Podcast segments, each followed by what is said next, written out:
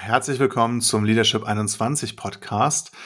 Und heute sprechen wir über unterschiedliche Denkstrukturen im Team. Und Andersdenkende, das sind die Menschen, die uns irgendwie nicht ganz so nahe sind. Ich habe früher immer gesagt, es gibt halt Leute, die sind auf der gleichen Wellenlänge wie ich. Und was ich damit eigentlich meinte, sind Menschen, die genauso denken wie ich. Und worüber wir heute auch sprechen wollen, ist, wie sinnvoll ist das eigentlich als Führungskraft, es in einem Team zu arbeiten, was nur aus Gleichdenkenden besteht und ob wir die Andersdenkenden nicht brauchen, um wirksam und erfolgreich zu sein. Genau. Und Gerge, der Volksmund sagt auch, gleich und gleich gesellt sich gerne. Kannst du damit was anfangen?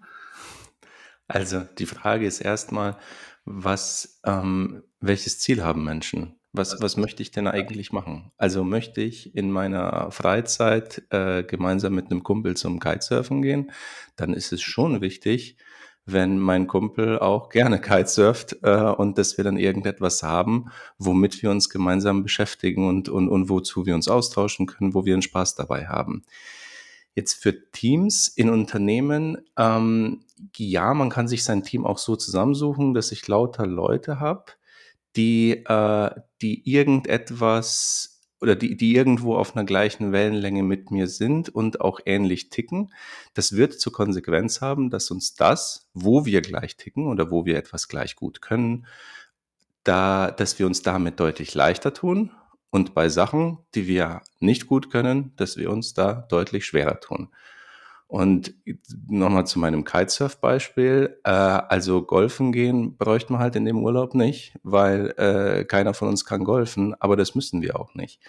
Und in der Arbeit ist es aber nochmal was anderes, weil da haben wir ganz andere Anforderungen. Da in der Arbeit geht es darum, dass wir, ähm, wir haben Aufgaben, die uns leichter fallen, die wir wirklich gerne machen. Und es ist günstig, wenn Menschen dabei sind im Team, die die Aufgaben, die ich nicht gerne mache, beziehungsweise nicht gut kann, dass die Leute das gerne machen.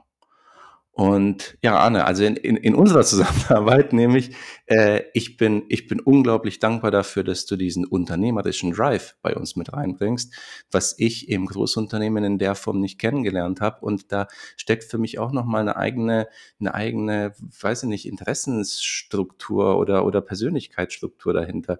Du hast, du hast bei Sachen Mut und du gehst auf Leute zu, wo ich mir erst mal zehnmal Gedanken machen würde, wie, wie, wie, wie macht man das und, und wie kriege ich das das gut hin und da hast du es schon fünfmal gemacht. Und für mich fällt es deutlich leichter, dir ähm, da mich von dir mitreißen zu lassen und, und, und, und, und in diesen Drive quasi bei mir zu integrieren, als den unternehmerischen Drive selber ähm, rauszubringen oder bei mir rauszukitzeln oder, oder wie auch immer.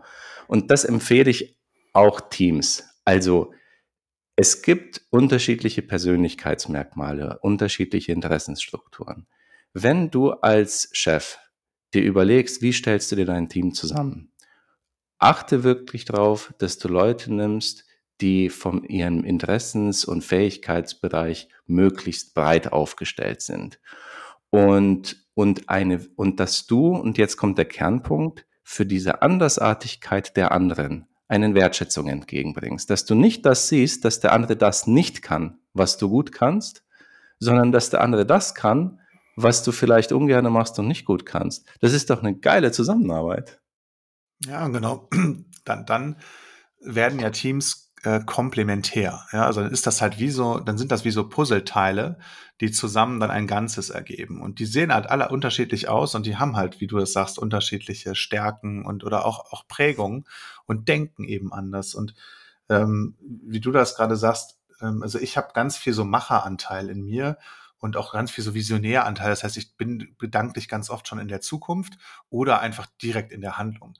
Und was, was mir total schwer fällt, ist das, was du glücklicherweise bei uns mit an den Tisch bringst, ist das Analytische und ich nenne das ja immer Deep Dive, also der, der Tiefgang, mit denen du in Themen einsteigst und du möchtest das genau verstehen und analysierst das genau und hast das dann ganz klar und das zahlt einfach unfassbar auf die Qualität äh, unserer Produkte und Ergebnisse ein und so weiter. Das heißt, ähm, dass, dass, dass du das mitbringst, das kann ich total wertschätzen und das ist die totale Bereicherung, macht das einfach dann rund. Ja? So und, ähm, und wahrscheinlich sind wir als Team ja noch gar nicht äh, komplett, sondern es gibt ja noch viel mehr so Aspekte äh, von Menschen, ähm, die ja, die dann mit einem anderen Denkmodell dem eigenen so diametral entgegenstehen. Und ich kenne das auch aus meiner Vergangenheit. Das habe ich ja nicht nur immer gewertschätzt und gefeiert. Das, ich habe es eingangs gesagt, das ist ja auch immer wieder Stoff äh, für, für potenzielle Konflikte. Ja, der eine will schon loslaufen, der andere sagt, oh, ich möchte es erstmal verstehen. Oder der eine sagt,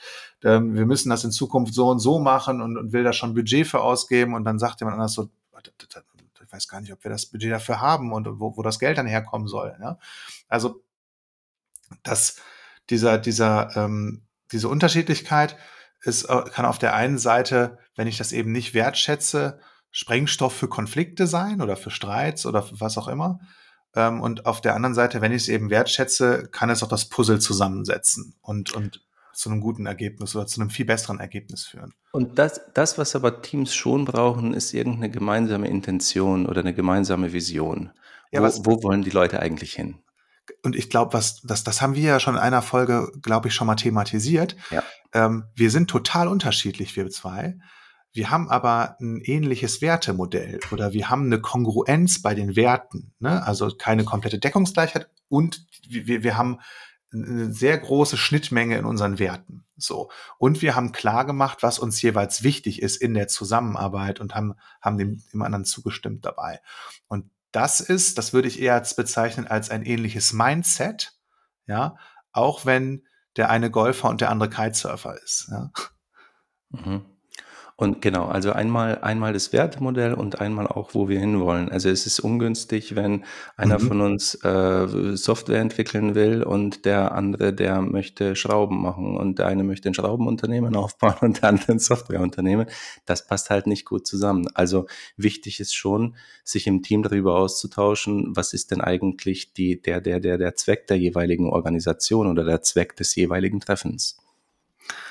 Genau, und, und für dich da draußen als, als Führungskraft oder Unternehmerin, ähm, schau doch mal genau hin, wenn, wenn dich irgendwas stört an, an, an der Zusammenarbeit mit anderen, ähm, ob du in dem Moment vielleicht nicht so viel Wertschätzung für die Andersartigkeit hast. Und wir möchten dich einladen, ähm, diese Andersartigkeit zu wertschätzen und dir und euch als Team zunutze zu machen.